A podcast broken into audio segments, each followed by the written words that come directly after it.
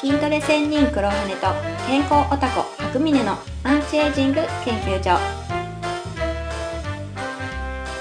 プライベートジムトレーナーの黒羽とヘルスケアショップサイトマネージャー白峰による美容健康アンチエイジングの情報番組ですえーそれでは今回は、えー三つ星生活で取り扱いを開始した黄金源泉米についてです。はい。で、えっと、そのまあ、取り扱いを開始した背景と、まあ、実はその裏で消えていった新商品があるんですけど、えーその、まあ、ちょっとした裏話みたいなものも踏まえて話してみたいと思います。はい。はい。じゃあよろしくお願いします。お願いします。えーでは、えっと、まあ、まず最初にその前に感想、その、うんうん、現場へのちょっと感想をお聞きしたいんですけど、うんうん。白峰さんは、まあ、食べたのは割と最近ですよね。そうですね。うん、う。うんん、うん。あの、もともと、まあ、玄米苦手で、うん。うん、っていうのもあって、えーまあ、いろいろ試されてはいたと思うんですけど、そうですね。うんちょっ。と今回、えーうん三つ星生活の方で扱うっていうことで、一回、まあ、試しに食べてみたと。う。というん感じで、えーどうでした、うんこれはもう本当衝撃でしたよね。ほ すぐにメッセージも送りましたけど、うんあのーまあ、玄米苦手っていうふうに言ってたんですけど、うん実は玄米歴ってすごく私長くて、う。うんうんうん。で、いろいろ炊き方とか研究してたんですけど、うんで、いい、自分なりにいいものも使ってきたつもりだったんですね。うんなんだけど、やっぱりちょっと玄米ってって思うところが自分の中にあったんですよね。うんうん。まあ、ぬかの匂いというか、まあ、独特の香りだとか、うん。まあ、急いで食べた、食べた場合の消化の悪さとか、うん。うんまあ、自分の中で問題はあったんですけど、うん。あの、まあ、見事に覆されたって感じでしたね。うん。本当にね、あの、散々今まで研究してきたので、炊き上がりを見たとき、うん。もう本当にびっくりしたんですよ。あうん、あ、これは美味しいわっていう。あ。これ今までのと全然違うっていう感じで。うんうんうん。うん、実際食べたら、あのー一番気になってたのは私、香りなんですね、玄米の。はあはあはあ。うん、独特の香りっていうのが一番苦手で、うん何をどう炊いてもうまくいかなかったんですよ。うんうん。それが、うんシンプルに炊いただけなのに大丈夫だっていう。うーん。ああ今までなんか、なんだ、うん寝かせたりとかそういうのをやってたりとか。そうそう、酵素玄米やったり、うん土鍋でも炊いたし、専用の炊飯器も、うんえー圧力鍋も全部やってたんですね。うんもう本当にいろいろ試して。でも、まあ、うんいまいちだったんですよね、ちょっと。あいや、なんかね、言ってましたね。前、なんかうんメッセージで、その僕に、いや、黒羽さん、本当に玄米美味しいですか？みたいな感じで。あ。聞きましたね。本当に美味しいと思ってんですか？って聞きましたよね。無理してませんか？みたいな。うーんそうそうそうそう。そう、すごかった。まあ、いろいろ、本当になんか話聞いてると、玄米研究家みたいな感じで。本当です。結構私やってたと思いますよ。それでもダメだったんだもんだって、ずっと。ううんん。それがまあ、一発で解消はい。ということで。うん。うん美味しかったですね、やっぱり。よかった。でまあね、今、炊き上げが、の姿を見てってあったと思うんですけど、うん。本当僕もね、その炊き上がった時に、うん。やっぱすごい美しいと思ったんですよね。そうそうそう。そうですよね。わかりますよね、うん違いがね。あ、これなんか違うっていうのを、そうそうなんですよ。う。うんんまあ、芸術のようだったんですね。うん。うんで、あのあ、僕自身も、多分ね、その三つ星生活で扱ってる商品の中では一番感動した商品だとは思います。うん。うん。うん。これもう、うん、そう、炊き上がりもそうだし、味も含めてね。うん。あと、そう、こだわりの部分、質の部分とか、うん。うん。まあ、全部つながってると思うんですけど、はい。うんうん、初代もね、初代白峰もこれを好んでよく食べてました。ああ、やっぱそうなんですね。ううんん。で僕の中ではその、これで、まあ一つ、ある、ある種夢が叶ったというか、その、三つ星生活でうん。マクロ栄養素を揃えたっていう、自分のいいと思って。あって、うんそう。はい。まあ、タンはい。パク質としてアートがあって、はい。うんあのー脂質の部分は、まあ、ヒマナッツとか、うん CBD オイルとかがあって、はい。で、最後糖質で黄金源泉米と。うん。これ揃ったと。うんうん。ということで、一個やりきった感があるんですよね。うん。うん。だとてもお幸せな気持ちになります。うんうん、大事大事。うんうん。なのでね、まあ、あの細かいことはね、あの販売ページの方に書いてあるんで、うんはい。えーまあ、それ見てね、えーちょっと興味があればね、ぜひ一回うん。食べてみてほしいなと思います。うん。うん。で、えっと、まあ、これ取り扱い始めた背景なんですけど、はい。えっとね、これ4、5年前に行った健康博覧会だったんですね。はい。うん。で、健康博覧会って行ったことないですよね。ないですねで。すよね。う。うんん基本的にはその、B2B の祭典なので、はい。うん、あのー企業の人だけが集まるようななるほどね。はあ。うんうんところ。ですね。ただメーカーさんが一応展示してて、うん。小売店とかが見に行くみたいなうん。感じで、たまに僕もそのなんか世間を知るために行くんですけど、はい。うん。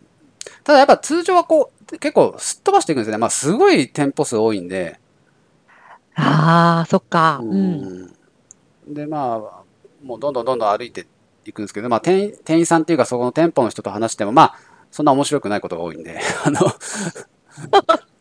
うん。うんなんか微妙な知識だなと思ったりとか、ああ。ううんん、うん。して、そうそう。で、そんな時にそのね、なんか妙になんかね、うん。その変なおじさんがいたんですよね。うんうん。うん。でそれがまあその、黄金源泉米作ってるその大野さんっていう方なんですけど、うん。すごい、なんていうのかな、まあ、頑固親父、まあ、うん。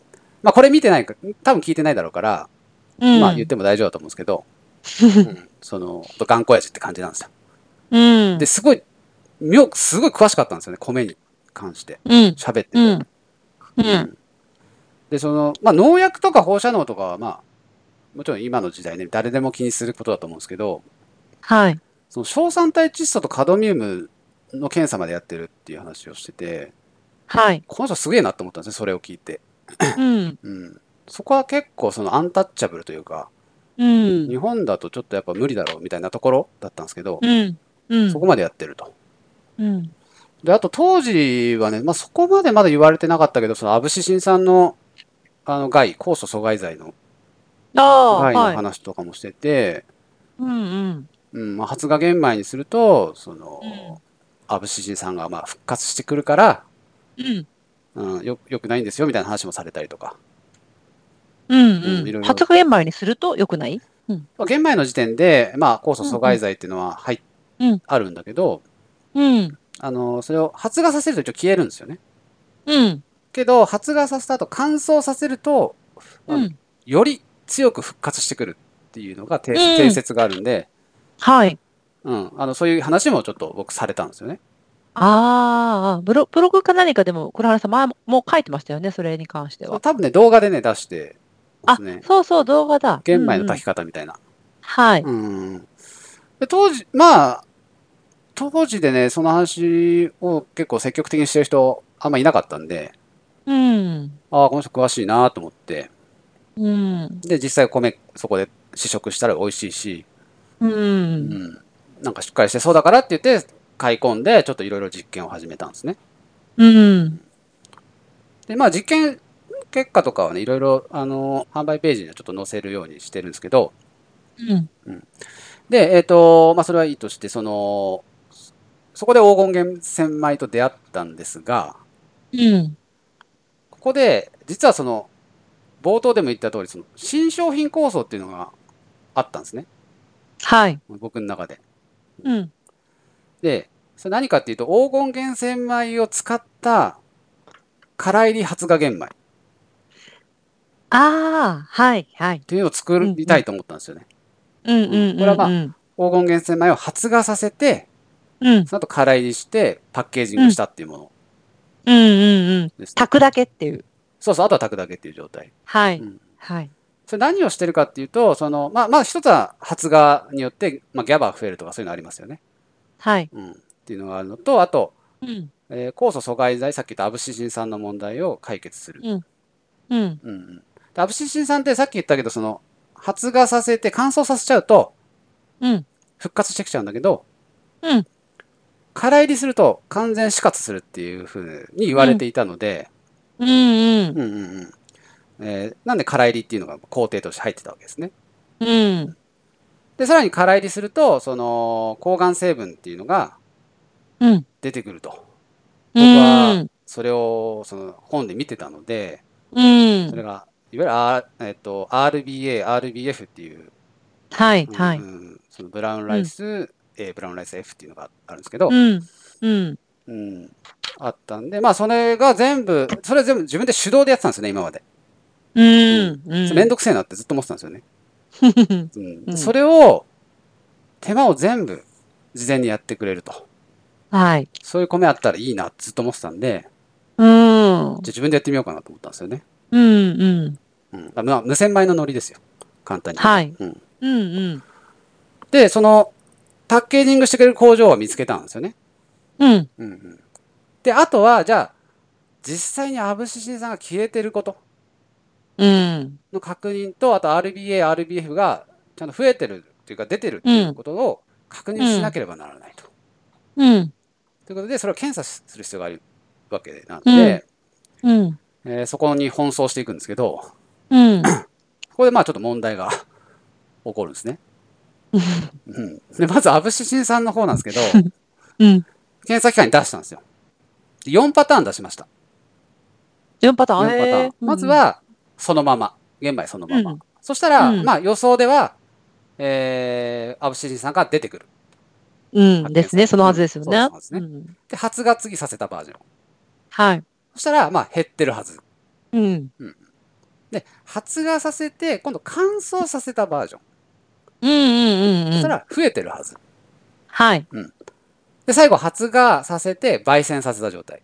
はい。そしたら、また減ってるはず。うん。ですよね。はい。なんなら、ない。ない、ないはず。うんそうそうそう。うそういうんことうんうん。そういう予想のもとを一応出してみた。うん。それ予想と違うのが出てきた。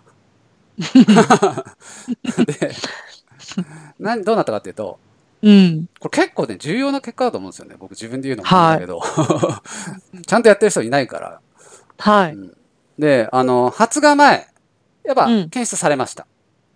うん。で、結構たくさん。いや、えーそうでもないです。まあ、一応数字で言うと 0.04ppm っていうんですけど、ppm っていうのが100万分の1なんで、ええあ、かなり、うんまあ小さい数字。まあ、わずかにうん発見はされあ、もう一応ね、出たと。はい。で、次、発芽させました。うん。そしたら、検出されず。ううんん。予想通り。うん。はい。予想通りというか、まあ、えっと、これ、限界値が0.01だったんで、うん。0.01よりは低くなった。うんうんうんうん。まあ、減少っていうことで、まあ、一応予想通りですね。はい。問題は次なんですね。発芽させて、乾燥させたら、もっと強くなって復活するっていう定説があるんですよ。うん。これが検出せず。だったんですね。え？ってなるわけですね。うんうん。で、えー最後、まあ、焙煎。うんこれも検出せず。なんですね。で、えーっと、まあ予想と違かったのは一応その発芽後乾燥なんですけど、はい。それすごく復活してくると言われてたのに復活してない。う。うんもう世間で言われてることと違う。うん。うん大野さんが言ってることと違う。うんうんうんうんうん。うんわざわざ空入りする必要ないじゃんってなったんです。ですね。うん あんなに大変な思いして。そうそうそう。うん。まあ、僕がね、その自分でその玄米空入りしてる動画とか上げてますけど、うん。あれ嘘じゃん。なんなら気にしないんだったらそのままでもよくね？ぐらいな感じそうそな感じですよねう。。そうなんです。そううなん。だもちろんね、その、すべての玄米かそうかはわからないですけどね。そうですね。ううん、そうだと思う。うん。まあ少なくとも黄金源泉米に関しては問題なかったうん。っていうのが導かれたと。うん。ああでもこの時点でだいぶ勢いはもう失速したんですけど、ショックでした、やっぱり。ショック、まあ、うん、ショックはショックですね。ですよね。というのは、まあ一応その検査にあのこれ20万ぐらいかけてるんですよ。うん、うん。だから、予想通りが来て欲しかったですけどね。うん、うん。で、まあまあ、しょうがない。まあ、とりあえず、一応ね、乗りかかったところなんで、うん。えーまあ一応 RBA、RBF 出てるのかなと。ああ、そうだ、そこ。ううんん。一応これが出てたら、まあ、価値はある。ですね。ううんん、うん。で、えーまあ、検査機関を探したんですが、はい僕。はもう見つからないと。やってくれるところが？うん、そもそも、ああうん、知らないみんな。しあー知らないっていうか、そういう研究機関がないんですよ。はい。はい。で、実際これ発見した人は、琉球大学の伊藤悦夫さんっていう教授なんですけど、はい。うーんとね、その一応ね、直接琉球大学に連絡を入れうん、うなんんで。すけど、もうすでに引退してて、うん。でその研究引き継いでる人がもういないと。うん。で、ちょっとしつこく本人を追跡したんですけど、うん。なんかあるどっかの施設の施設長になってるってとこまでは分かったんですけど、うんもうその仕事はもうやらないという状態らしい。うん。うん。ということで、もう、検査できず、うん。うん、なんですね。でまあ、うーんね、RBA、RBF っていうのはもう、そもそもその概念がもう、もしかしたらこのままなくなっちゃうかもしれないですね。うん。う。うんん。あの、抗がん系の話なんで、ちょっと結構デリケートなんですよね、やっぱね。そう思いますね。そっちもあるんじゃないかなうん。って思ったかな。うん。実際この伊藤さん、サプリにしようとしてたらしいんですけど、ああ、うん。やっぱその薬学会ではい、圧はい。力でっていう話で、そうですね。ううんん。だからもうちょっとこの研究自体がもう続けられないのかもしれないですね。うん。なんか何かしらのね、うん ありそうですね。ううんん。うん。うん。僕も無理して追ってると、僕も潰されるかもしれない。消されちゃうかもしれない。本当に、本当に。うんうん。ということで、もうちょっともう断念。ですね。うん。うん。アブシシンさんは予想外で、RBA、RBF はもう検査できずなんで、うん。これ以上粘ってももう現実的ではないですね。うん。うん。だまあちょっとね、その時間とお金はだいぶかかっちゃいましたけど、うん。まあまあまあ、でも半分趣味みたいなもんでやってたんで、うん。うーん、まあ、まあ面白かったです。そっか。そっか。まあでもこれ、でもちょっと気になるのが他の、あの、黄金源泉米でない玄米だと、うんうんうん。その、RBA、RBF はともかくとしうて、んうんその RCG さんのところはどうなのかなっていうのは私結構気になります気にね。なりますね。そう、源泉米だから、うん。なのかなっていう。うんうんうんうん。うん、これぐらいの数値だったのはって思ったりもするんですよ。うんうんそしたら、もうすごいですね、源泉前。ね、うんそうなんですよ。うん。そうなんです。まあ、とにかくでも黄金源泉米だったら、まあ、その問題はないので、うんうんうん。ん全然気にせずっていうことで、うん。まあ、今回そのまま販売するということになったと。うん。うんうんうん。そうそう。だから、えっ、と、まあ、発芽とか空りとかやりたい人は自分でやってくださいっていうスタンスですね。そうですね。うんうんうん。うん。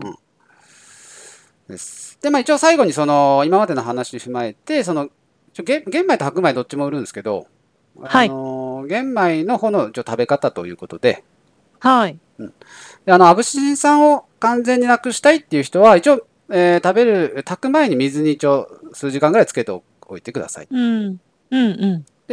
あの、発芽させるまでやんなくてもいいと思います。あ、そうなんですね。うん。うん発芽の予兆の段階で多分もう消えてくるんで、うんうん。うんうんまあ、数時間で多分だいぶ消えると思います。うん。ただまあ水につけるってことですね。うん。あの、白峰さんがやってるその肉の毒抜きと一緒ですね。うんうんそうそう、そういう感じ。うん。うん。で、えー、RBA、RBF に関してはもうちょっとわからないんですけど、うん。その可能性を信じている方はうん、自分で事前に空入りしてください。うんうん。やり方はちょっと昔僕動画で千人ジムの方でちょっと出したことがあるんで、はい。まあまあまあ参考にしたい人はしてください。うん。感じですかね。はい。うん。えー、ということでちょっと長くなりましたけど、うんお今回その黄金源泉米と消えた無念の新商品についてはい。はい本当胸。お話ししました。あの、結構研究結果っていうか、その研究データとしてはなかなか面白いものだと思うんで、そうですね。ううんん。あのぜひね、ここをね、勉強していく方とかもね、参考にしてください。はい。はい。それでは、あ今日はこの辺で終わります。はい。はいありがとうございました。ありがとうございました。最後にお知らせです。黒羽と白峰が開発、開拓している良質な美容健康用品のお得な情報や限定公開の動画などプレゼントがあります。受け取り方は簡単です。次に申し上げる URL にアクセスして会員登録をしていただくだけ。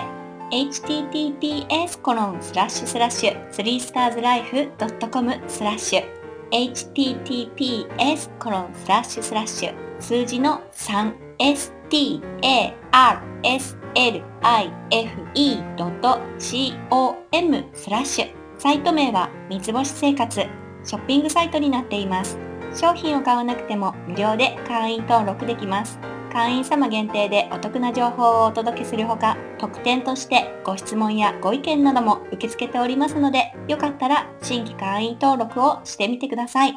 それではまた。今回の放送も最後まで聞いてくださりありがとうございました。